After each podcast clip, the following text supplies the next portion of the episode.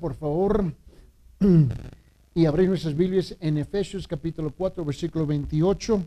En Efesios capítulo 4, versículo 28, por favor. Gaby.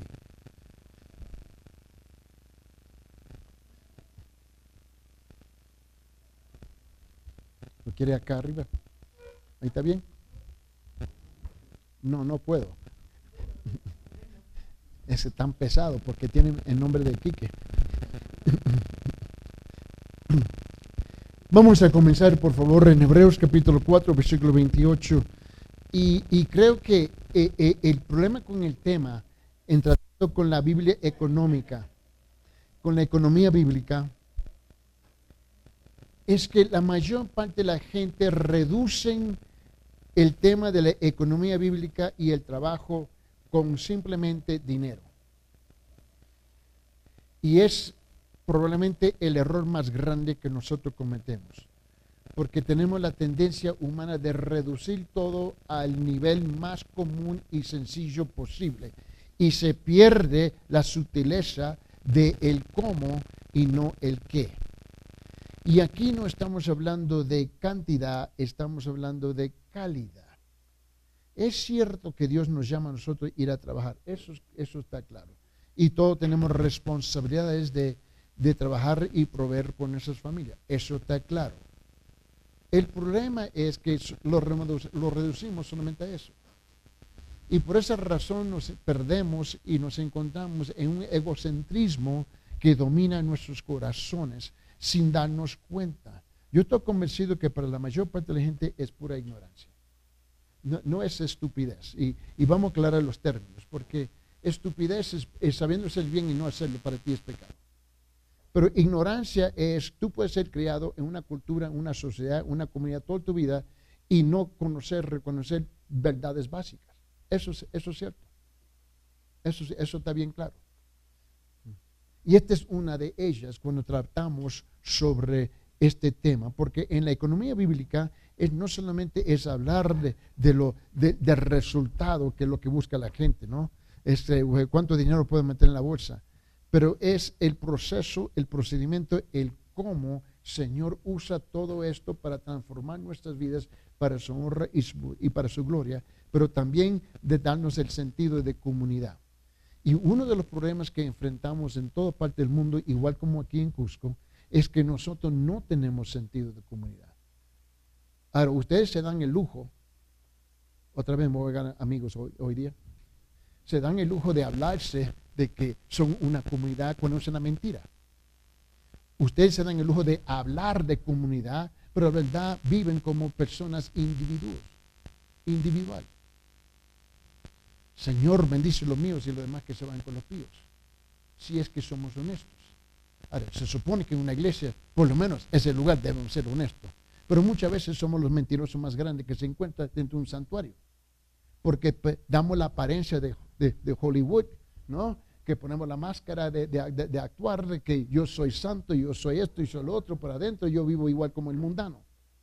este tema cuesta. Cuesta porque se tiene que ir poco a poco, es, paso por paso. Como dice la Biblia, dice precepto por precepto, ¿no? Línea por línea. ¿eh? Porque tenemos que ah, deshacer y hacer a la misma vez. Y eso cuesta porque uno está luchando con uno mismo, con el concepto, con la idea. Y yo comprendo eso. En aquí, en sus hojas que el pastor me pidió cuando lo quiero entregar, típicamente lo entrego después, pero hoy lo quiero entregar antes Quiero que se note en su Biblia donde dice en Efesios capítulo 4, versículo 28, dice, el que roba no robe más, sino más bien que trabaje haciendo con sus manos lo que es bueno a fin de que tenga que compartir con el que tiene necesidad.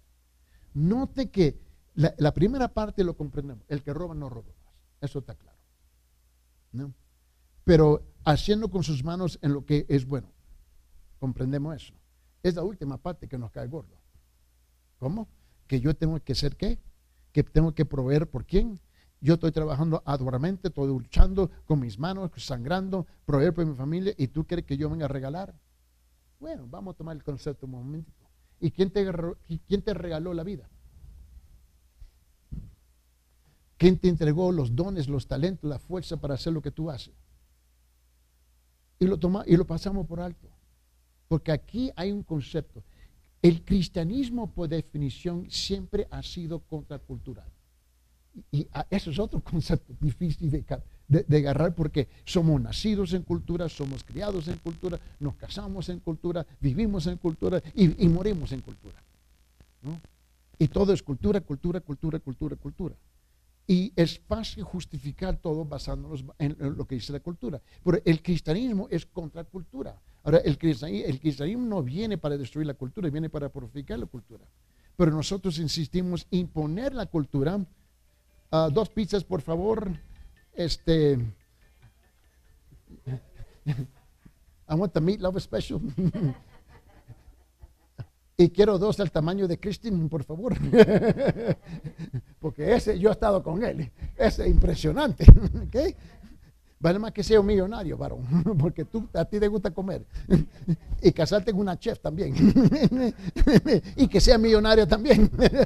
Pero muy bien, note bien conmigo que, el, el desafío que tenemos es de comprender, hay tres conceptos principales en versículo 28.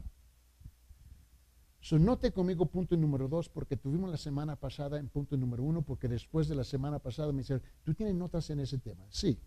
So, vamos a punto número dos en sus hojas, ¿no? Este, note bien conmigo, es donde yo quiero llegar hoy día. Y quiero llegar que en punto número uno dije que una persona roba tomando algo en que en realidad es poseído o es propiedad de persona de otra persona. Quiero llegar a, aquí punto número dos. Porque es, dice, una persona roba acumulando. Roba acumulando y mancando más de lo que necesita. Y eso lo vimos durante, te recuerdo, el principio de la pandemia. Yo iba a la tienda porque llegó un momento donde dijeron que los mayores de edad no pueden salir a la calle y, especialmente las parejas y eran los hombres que tenían que hacer la compra. yo iba a las olas, ¿no? Iba, eh, iba a, la, tienda y dije, pero si la, todo lo, mira, está todo vacío. Y, habían carretas así llenas de papel higiénico y todo el mundo. mira, al vendedor no le importaba porque estaba emitiendo. Esa mentalidad de sobrevivencia, que a sobrevivir, es precisamente contrario a lo que dice la Biblia, especialmente para los creyentes. Pero tenemos el lujo de quitarnos el cristianismo, colgarlo actuar como un mundano y luego rezamos la iglesia y nos ponemos el traje, ¿no? El terno de cristianismo de nuevo y ahí damos la apariencia de, ser un santolón. Pero actuamos igual.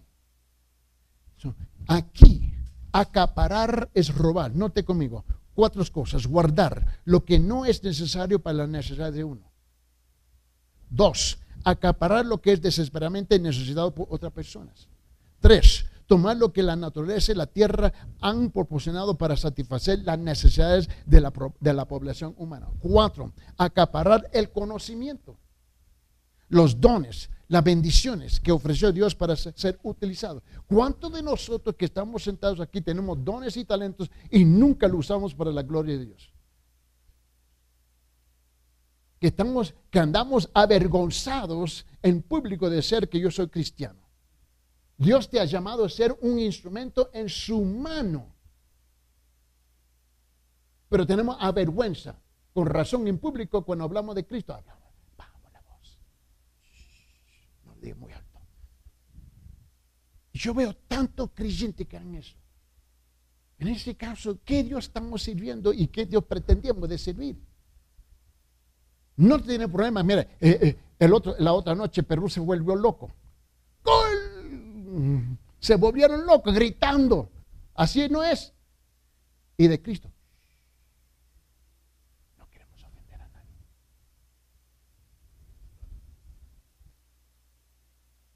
Y nos convertimos en una bola de sinvergüenzas. Acaparrar el conocimiento, los dones y las bendiciones que ofreció Dios para ser utilizados para el bienestar de un mundo desesperado lleno de tantas personas que son menos privilegiados y con menos dones. Podemos llamarlo por el nombre que, que deseamos, pero para Dios es robar. Si tú no utilizas los dones, el conocimiento y los talentos que Dios te ha dado para su honra y su gloria, tú estás robando.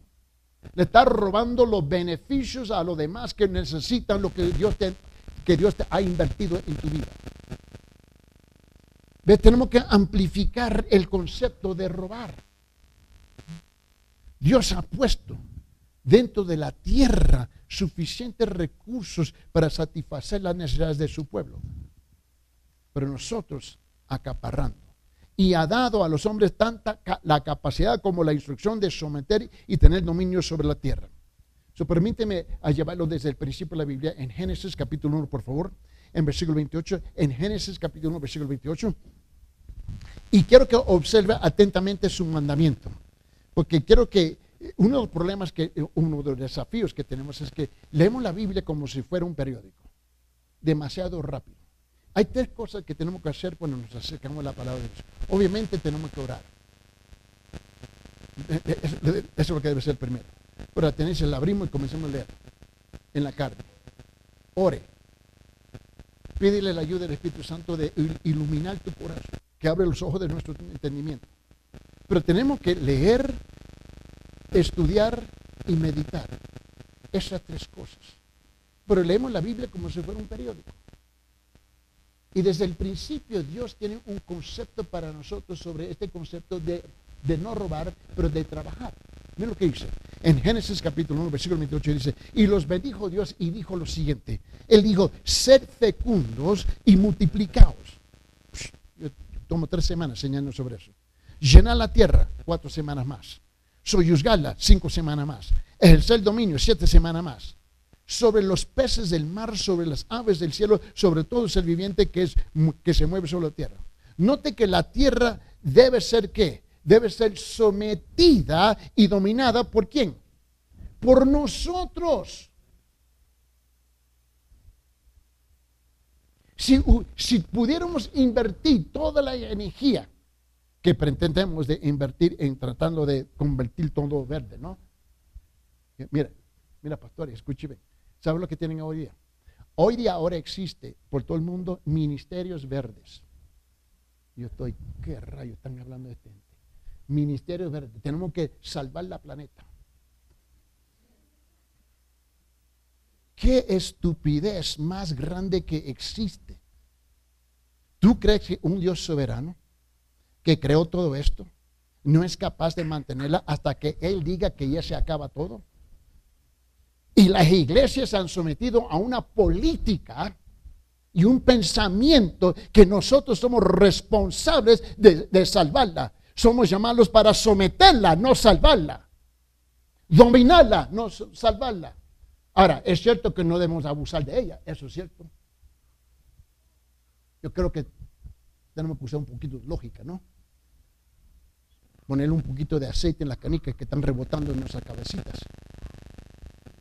Pero somos igual de sucios, descuidados. Tiramos todo por las calles y no nos molesta. Y detrás del carro está el emblo, el símbolo de cristiano. Y dije, qué, qué, vergüenza son. ¿Tú crees que Dios no es capaz de mantener esto hasta que Él diga, ya basta? Pero ni siquiera la sometemos, no la dominamos, la abusamos. La tierra debe ser sometida y dominada por los hombres. Dios ordena a los hombres que desarrollen la tecnología para explorar el universo, controlar la naturaleza y alimentar, vestir, abelgar y dar salud a las personas. Nos ha dado todos los talentos y todo el conocimiento para hacer lo que estamos haciendo hoy día. Note lo que Dios está diciendo. Él no está diciendo que algunos deben tener los beneficios y bendiciones de la tierra. No, Él está diciendo que los hombres deben amarse unos a los otros y compartir juntos la bendición de la tierra. Y es precisamente lo que somos llamados a hacer y no lo hacemos. mantenamos la, mano apretada sobre las monedas que tenemos en la bolsa, pensando, ojalá que el pastor no pide por una oración. Y mucho menos una donación. Cuando los hombres usan su habilidad dada por Dios para ganar dinero y producir bienes y luego comienza a guardar y acaparar, están robando. Este es el, tema, el principio bíblico que no comprendemos. Ah, están guardándose para el siglo, si lo que legítimamente o con justicia le pertenece a los demás. Gente desesperada en las tiendas durante la pandemia y no pueden comprar el producto porque todo lo demás se lo habían acaparrado. Y tú te sientes bien. Yo llevé para los míos y los demás que se van con los míos. Y nunca te molestó la conciencia. Y los hermanos me preguntaron, pero pastor, ¿por qué tú hablas en términos tú? Porque te estoy hablando a ti. Yo cada vez que vengo al culto, yo vengo personalmente a hablar a tu cara, a tu corazón. Yo no me digo, yo voy a ser diplomático. No estamos en las Naciones Unidas. No estoy hablando de la pared, porque esa pared no me contesta. Y la gente, ay, que, que el hermano me ofende. En ese caso, pídele yo que me baje, yo con gusto me bajo, o vete busque otra iglesia.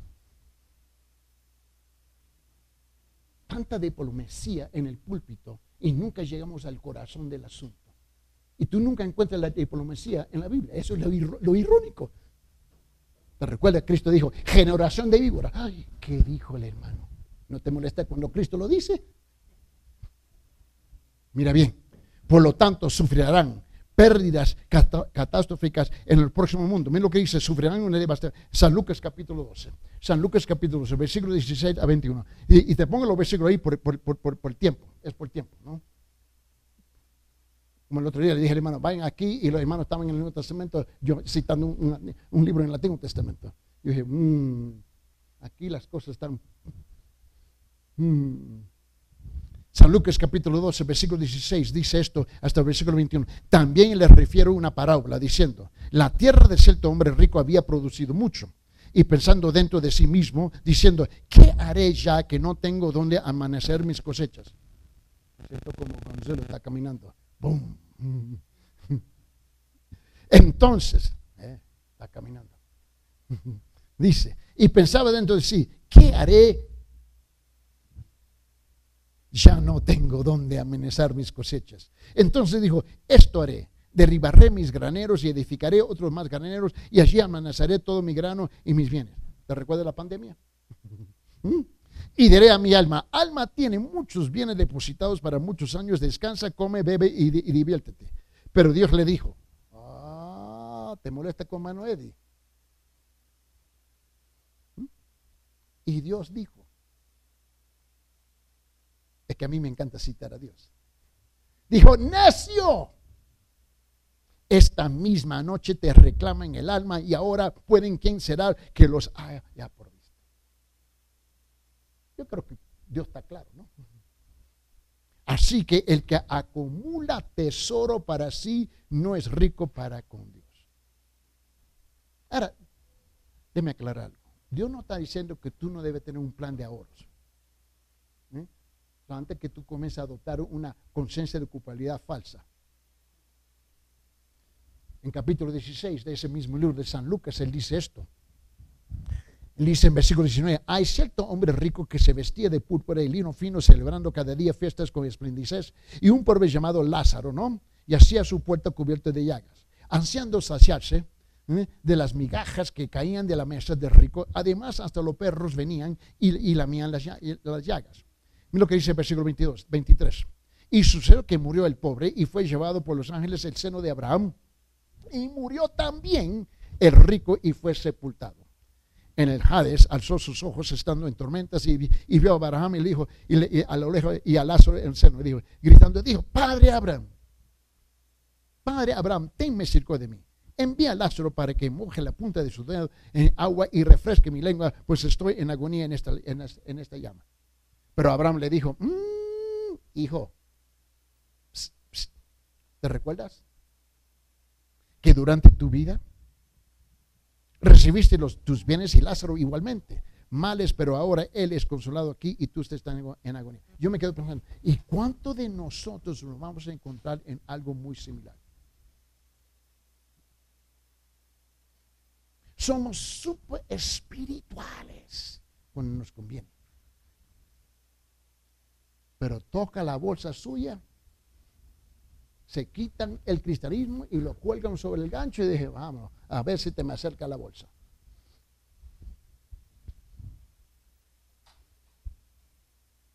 Esa es la realidad de la iglesia. Esa es la realidad de muchos creyentes. Ahora yo te he dicho, yo no te pido el dinero porque no lo necesito de tu dinero. Si tú quieres, guarde tu cartera en casa antes que llegue a la escuela dominical. Pero tienes que salir media hora después de la escuela dominical y regresar para el culto. Porque yo no te agarro en ese entonces, pastor, yo te agarro. Y el Espíritu Santo te va a agarrar. Pero mira bien, ¿por qué? Porque no aman lo suficiente como para hacer lo que ellos y sus talentos particulares fueron puestos en la tierra para hacer. Ya ves que no estamos hablando de dinero, estamos hablando de todas las riquezas celestiales que Dios ha depositado en tu alma para hacer. Y ni eso lo usamos. Proveer para aquellos que fueron menos dotados y menos afortunados. Le dije al pastor, el problema aquí en la iglesia no es la bolsa, el problema aquí es el corazón un corazón egoísta. En Mateo capítulo 6 dice esto, comenzando versículo 19, versículo 21. No os que acumuléis tesoros en la tierra donde la policía y herrumbre destruye, donde ladrones penetran y roban, sino acumulaos tesoros en el cielo donde ni la polilla ni la eh, herrumbre destruye y donde ladrones no penetran ni roban, porque donde esté tu tesoro, allí estará también tu corazón. Mira Lucas. Ve aquí, te vas a ahorcar en pura palabra. Mis palabras son baratas. Mi palabra tiene valor de menos uno cero. Pero esta palabra mi oración, Señor, arresta sus corazones que no duerman bien, que tenga pesadilla. Haz lo que tú tienes que hacer con ellos. Para que esta palabra le venga bofeteando, pateleando, hasta que se someten completamente al Señor y su autoridad. Porque el problema es que nos hemos convertido en nuestros propios dioses. Ah, no, hermano, que tú no entiendes que así somos aquí, que así vivimos, que nuestra cultura, que nuestra economía. No, eso es pura mentira. Lo que tú me estás diciendo es que Dios es no tu Dios, es lo que tú me estás diciendo. Dios es Dios o Dios no es Dios. ¿Él es soberano o no es soberano? Mira, la Biblia es coherente de Génesis a Apocalipsis. Dios no habla en términos medios. Él habla bien claro. Él, no es nubuloso cuando él habla. Él dice, el árbol bueno, árbol malo. ¿Mm? Los benditos, los benditos, los malditos. Eh, no, no habla él así. No hay un intermedio. Tampoco en este tema. Y dice en San Lucas capítulo 3, en versículo 9, dice, y también el hacha. Ay, Dios mío. Estaba hablando con el pastor un día, yo tengo una macana. Bueno, se me sale un papito por ahí, se me pone bien guapito y yo lo voy a coronar. El pastor dijo, yo tengo una navaja. Ok, pues aquí Dios tiene una hacha. Mira lo que dice. y también el hacha ya está puesto a la raíz de los árboles. Por tanto, todo árbol que no da buen fruto es cortado y echado al fuego. Mira, aquí no dice, vete a la consejería por dos semanas. Te corta. Y la multitud es preguntando, diciendo, ¿y qué pues haremos? Buena pregunta, ¿no? Respondiendo, le dije, bueno, deja ver. El que tiene dos túnicas, comparta con el que no tiene. ¿Cómo? Y el que tiene que comer, haga lo mismo. Ah, lo voy a probar con Cristo. Acérquese al plato de él a ver lo que va a pasar.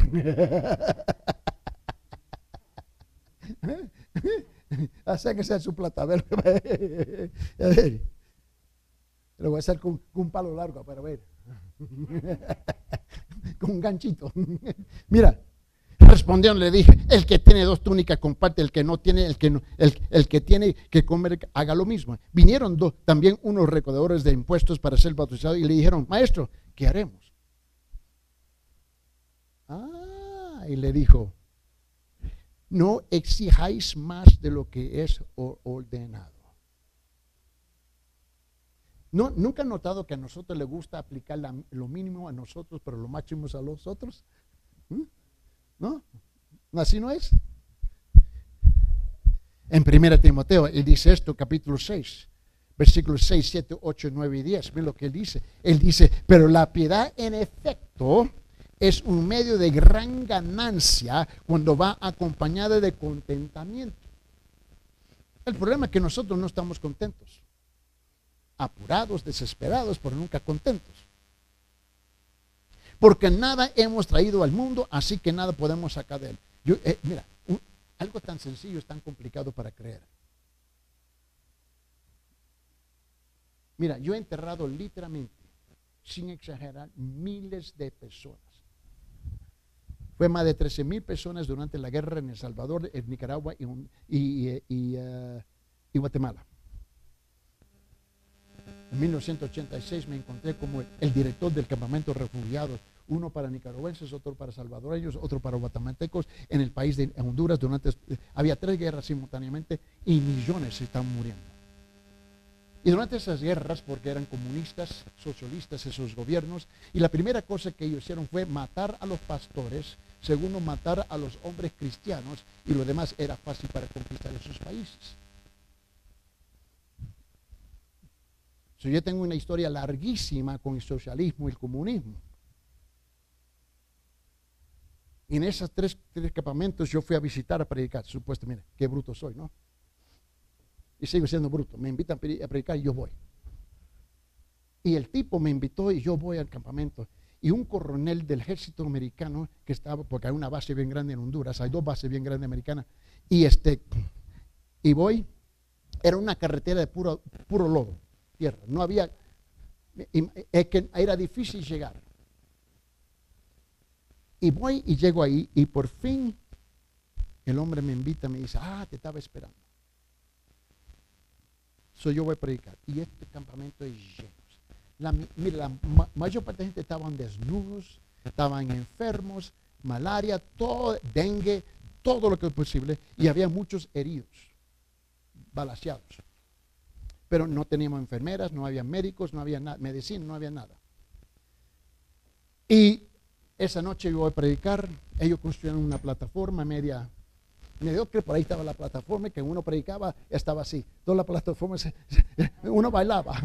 Y uno estaba, Señor, encomiendo mi alma, mi espíritu, tu mano, porque si yo caigo, yo seguro que no me voy a levantar. Y estaba predicando. Y el director, fíjate, ¿cómo te encantaría? Yo estoy ministrando, predicando, y cuando yo termino, y la gente viene a la plataforma y estoy orando por ellos, orando, orando, orando, porque eso la Biblia nos llama a nosotros es enseñar, predicar y sanar. Eso está bien claro, si no lo sabes. Especialmente si tú vas a, Mateo capítulo 4, ¿no? Y al fin de ese capítulo tú ves el ministerio exitoso de Jesucristo. Y la cosa es que ahí estaba, y cuando yo termino, es una hora, dos horas y media, que yo termino ministrando, orando con la gente, y vamos a la oficina del director y no hay ningún director. se había desaparecido. ¿Y dónde está? Dejé una nota. Y mira, me dejó una nota que yo estaba encargado de un campamento de refugiados, no solamente este, donde yo estaba de los guatemaltecos, pero me fui al campamento de los nicaragüenses, me fui al campamento de los salvadoreños, ¿no? Y todos me dijeron, usted es el nuevo director. Y dije, ¿cómo? abandonó la obra.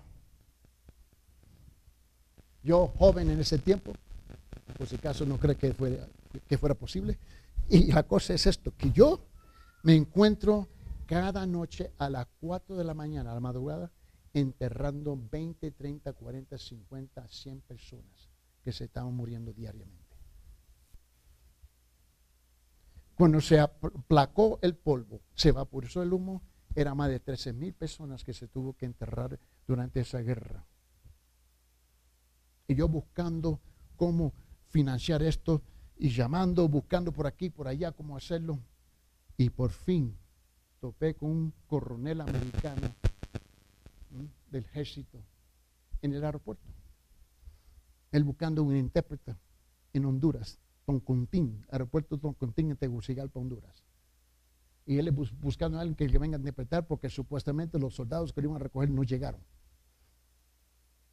Llegaron bien tarde, pero cuando llegaron, él se lo comió vivo a ellos. Pero lo conocí. ¿Y qué tú estás haciendo? Yo estoy, mira, yo estoy loco aquí. No sé cómo me... Y le explico lo que me pasó. Él dijo, ¿cómo? No hay enfermeros, no hay médicos, no, no, hay, no hay nada. Él dijo, yo estoy aquí precisamente dirigiendo ahora de aquí esta guerra. ¿Quién? Mira cómo Dios me unió con el hombre preciso en el momento dado. Y la gente recibía en ese entonces, escúcheme bien, ocho onzas de arroz, una bolsita de plástico, ocho onzas de arroz por persona cada ocho días, ocho onzas de sal, ocho onzas de azúcar, dos papas, dos huevos, dos tomates, cada persona cada ocho días.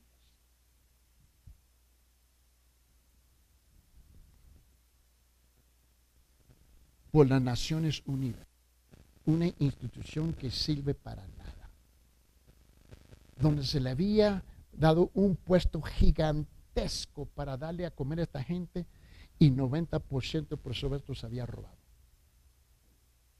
Y tenía que dar ocho y me daba y se ponían en colas y 13 mil murieron donde tuve que oficiar en entierros masivos. Y luego me voy a África durante la época de la SIDA y enterré más de 20 mil personas ahí. Y en todo eso nunca he visto a alguien llevarse nada al entierro o al cielo. Pero vivimos como si lo vamos a llevar todo con nosotros. Ese es el problema nuestro. Que somos súper intelectuales de lo que dice la Biblia, pero nunca la hemos incorporado en nuestro actuar y caminar. Ahí está el problema nuestro. El problema no es tu bolsa. El problema es tu corazón que es duro. Un corazón que no, mira, que no tiene convicción no tiene conocimiento y no tiene confianza en lo que dice la palabra. Lo que tenemos son conveniencias y circunstancias que dominan nuestras vidas en vez del conocimiento y la convicción y la, y la confianza en la palabra del Señor.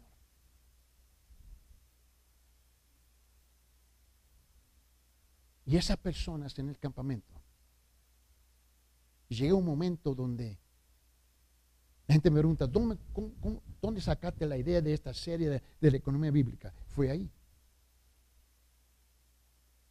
Ahí donde nació. Permíteme. Una noche, y tenía, yo tengo un, un cuadro, una foto de unos pastores en mi oficina. Y mi esposa sabe, el que me lo toca lo mato yo te, yo te tumbo los dientes. Es algo muy tierno para mi corazón. Y todos estos pastores en esa foto, en un viaje que tuve que regresar a los Estados Unidos, y cuando yo regresé, lo habían matado todos. De estos hermanos encargados. Y llegó el ejército nicaragüense y los balació todos. Tuve que regresar. Y me encontré tan solo.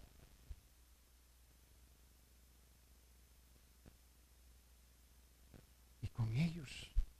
Y necesitado. ¿Cómo es que vamos a proveer esta gente? Y me monté en la plataforma esa noche para predicar. Y llegaba la gente.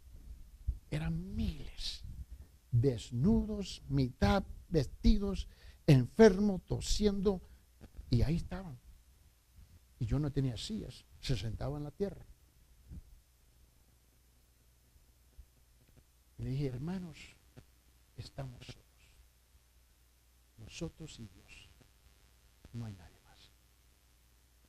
Y si es que nosotros creemos en Él, tenemos que vivir su palabra. Aún en medio de esta tragedia, esta crisis, sabiendo que en cuatro horas comenzamos los entierros, porque los hermanos comenzaban a morir. Pero tenemos hambre, tenemos sed. ¿Cómo vamos a hacer? No tengo la menor idea.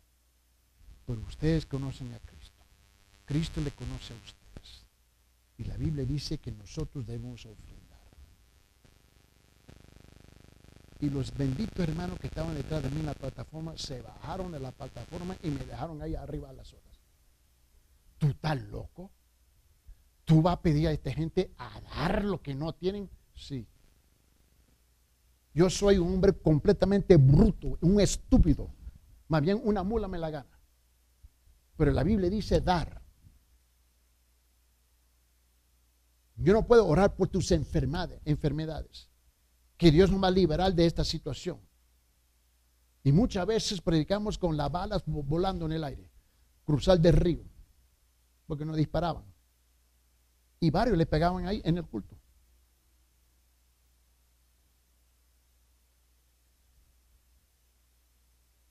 Pero la cosa que yo vi, y yo prediqué esa noche, y la gente, no te imaginas, se enojaron conmigo. ¿Tú crees que ustedes que se molestan conmigo hoy día, esto es algo nuevo para mí? Yo vengo del año 86 con un montón de gente molesto conmigo. Y le prediqué y le enseñé y oré y la gente se enojaron. No te imaginas las palabritas bonitas que me la cantaron. Y esa noche me quedé enfrente de la plataforma orando y con el Señor porque no hallaba qué hacer, no, no sabía qué hacer.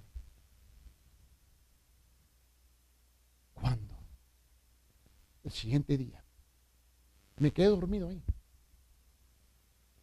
Y era una carpa grandísima que tenía más hoyos rotos. Mami, era de lujo, solamente ahí volando en el aire.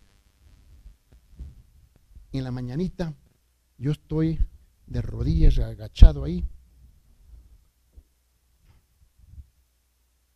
Y yo veo una luz bien lejos de la entrada de la carpa. Y yo escucho clink, clink, clink, clink, clink, clink. ¿Y qué, qué rayo es? Clink, clink, clink, clink, clink, clink, clink. Y eran dos ollas pequeñitas. Como preparar el cafecito. Y una ancianita que caminaba, que apenas caminaba. Tin, tin, tin, tin. Y yo veo y veo y veo. Y ella se me acercó. Me dijo, pastor, una ancianita me dijo, pastor, yo sé lo que yo voy a hacer. Yo voy a ser la primera en dar. Yo tratando de despertar ¿cómo? Y me dijo, es todo lo que yo tengo. Su bolsita de 8 onzas de sal, 8 onzas de azúcar, 8 onzas de arroz, 8 onzas de harina, eran dos papas, dos tomates, dos huevos. Me recuerdo eso. No sé por qué lo tengo memorizado en mi cabeza. Y yo le miro, me dice, pastor, dime cómo darlo. Nunca te he encontrado donde no tiene una respuesta. Te sientes tan pequeñito por toda su inteligencia, educación que tú tengas no tienes una respuesta. Y viene Dios para humillarlo, no para destrozarlo, pero para enseñarte. Y viene. Y tenemos barriles vacías al lado de la carpa. Y Dios me abre este coco terco yo agarro un barril y pongo otro y lo pongo así enfrente de la plataforma. Y la ancianita esperándome, esperando una paciencia y yo voy y nadie se me acercaba porque estaban enojados que en medio de esa situación yo estoy hablando de dar. Este malvado norteamericano loco. Eso suena, eso es una palabra Y yo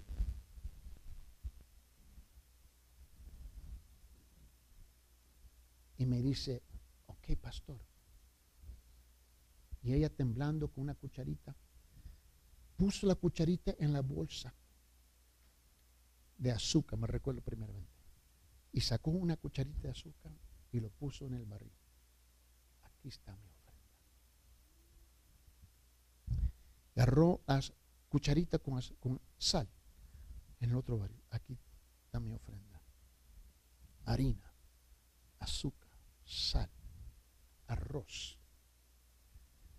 Con la mano temblando, con dos papitas, puso una papita. Con la mano temblando, puso un tomate. Con la mano temblando, puso un huevo. Y se cayó de rodillas. Señor, entré en este mundo sin nada, desnuda, y salgo a este mundo sin nada, desnuda.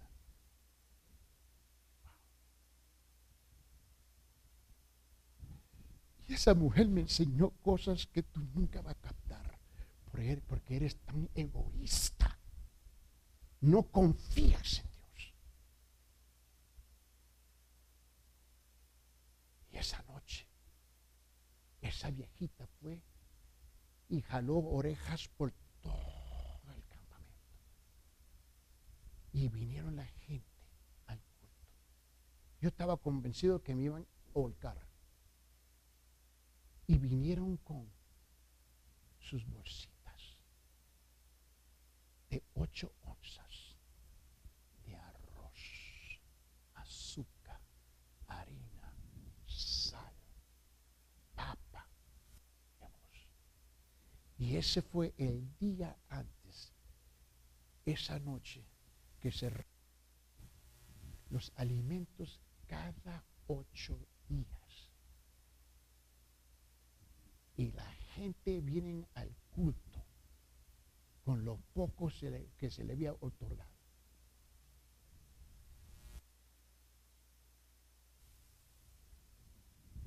Pastor, predique.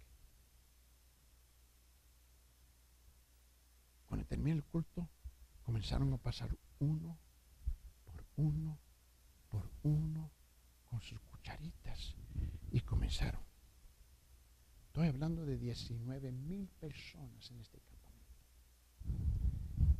Y los barriles comenzaron a rebosar. Y rebosar. Arroz, harina, azúcar, sal, huevos, papas, tomates. Y con una ternura lo depositaban. Yo tenía 40 carpas en ese campamento. Con gente llenas. 20 en un lado, 20 por lado. Y yo mandaba a los pastores por capa por la noche. Íbamos, vamos a ir a sacar los muertos que morían. Y a las 4 de mañana teníamos nuestros entierros.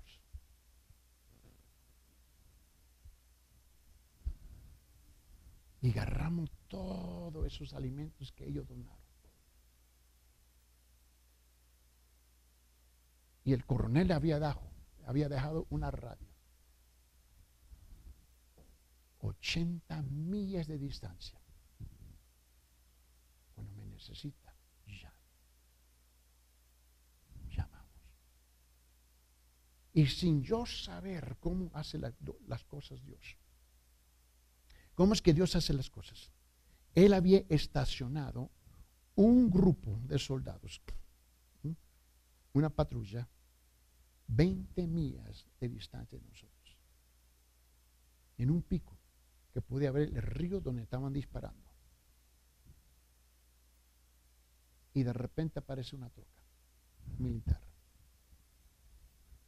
Pastor Eddie nos manda el coronel.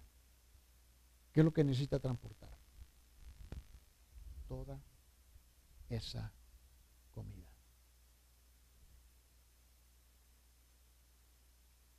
Y mandé los pastores dentro de las carpas, porque nunca había suficiente. Reparte suficiente para todas las familias que no hay. Y todavía sobraba barril.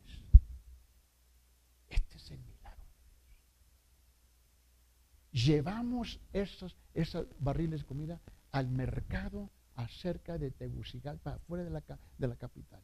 Y se vendió todo en el mercado. Y compramos medicina, ropa, zapato, leche. Y regresamos y comenzamos a darle al pueblo que se estaba muriendo de hambre. Hicimos igual en el campamento de los guatamatecos, igual en el campamento de los salvadoreños. Y así fue que Dios proveó. No fue nada de afuera, fue todo de adentro.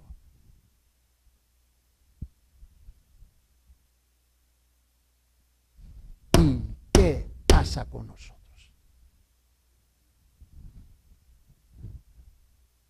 Confiamos más en nuestras bolsas, más en nuestros talentos, más en nuestros dones, más en nuestra sabiduría y confiamos nada en el Señor.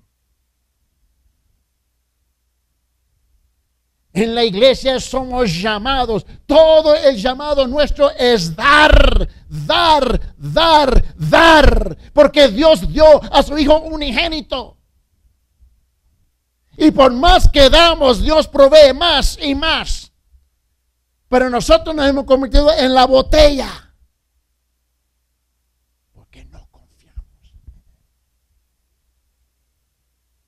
Y por varios años, así manejamos los campamentos de refugiados.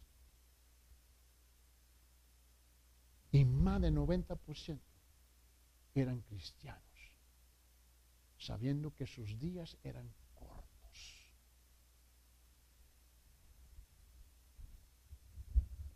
Hermano ¿por qué eres tan duro?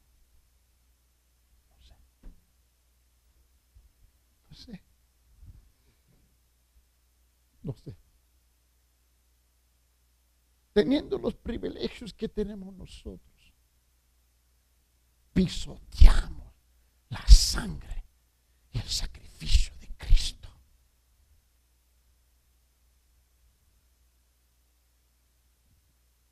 ¿Quiénes somos? La iglesia. Somos la iglesia. somos la iglesia. ¿Perfectos? No. ¿Con fallas? Sí. ¿Con desafíos? Sí. Pero somos la iglesia. Somos los instrumentos, los únicos instrumentos que está aquí en Cusco, en Cusco somos nosotros. No espere por el auxilio aterrizar. Ya está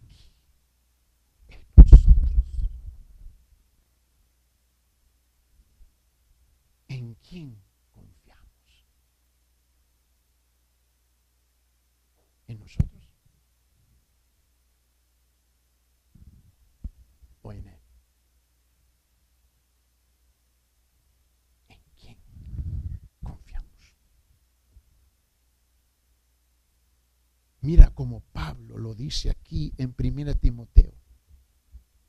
En capítulo 6, él dice en versículos 6, 7, 8, 9, 10. Pero la piedad, en efecto, es un medio de gran ganancia cuando va acompañada con, con, con contentamiento.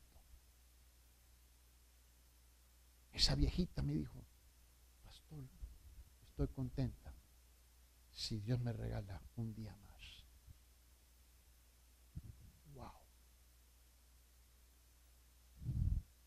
porque nada hemos traído al mundo. Así que nada podemos sacar de él. Y si tenemos que comer y con qué cubrirnos, con, con eso estaremos contentos. Pero los que quieren enriquecerse caen en tentación y el lazo y en muchos deseos necios y dañosos que hunden a los hombres en la ruina y en la perdición Porque la raíz de todo los males es el amor al dinero, por el cual codiciándolo algunos se extraviaron de la fe y se con muchos dolores. Así es donde nos encontramos hoy día. Pero no lo queremos confesar. No lo queremos reconocer. Y Pablo sigue en versículo 17, 18 y 19 a los ricos en este mundo, enséñales que no sean atenaderos, ni ponga su esperanza en la incertidumbre, de las riquezas, sino en Dios, el cual nos, ha nos da abundantemente todas las cosas para que la disfrutemos. enséñales que hagan bien, que sean ricos en buenas obras, generosos y prontos a compartir acumulando para sí el tesoro de un buen fundamento para el futuro, para que puedan echar mano de lo que en verdad es vida. Y en Ezequiel, el profeta nos dice esto en capítulo 22, en versículo 2. En ti se ha recibido soborno para derramar sangre has tomado interés y úsara y has dañado a tus prójimos, excepcionándolos. De mí te has olvidado. Declara el Señor. Señor Padre, ayúdanos a y abandonarnos completamente en tus manos y confiar en ti y solamente en ti. Reconocemos que en esta tierra tenemos desafíos, retos, problemas, tenemos sufrimiento, enfermedades, tenemos un sinfín de cosas que nadie quiere abrazar. Pero es en medio de todo eso que tú lo utilizas como papel lija para afinarnos, refinarnos, para que nos encontremos contentos en medio de tu perfecta voluntad. Señor, prepárame para el día que está enfrente, para el día de mañana y para esta semana. Que sea afinado con las circunstancias que tú has escogido especialmente para mi vida, para que yo pueda ser semejante al carácter y la persona de tu Hijo Cristo Jesús. Amén. Dios lo bendiga.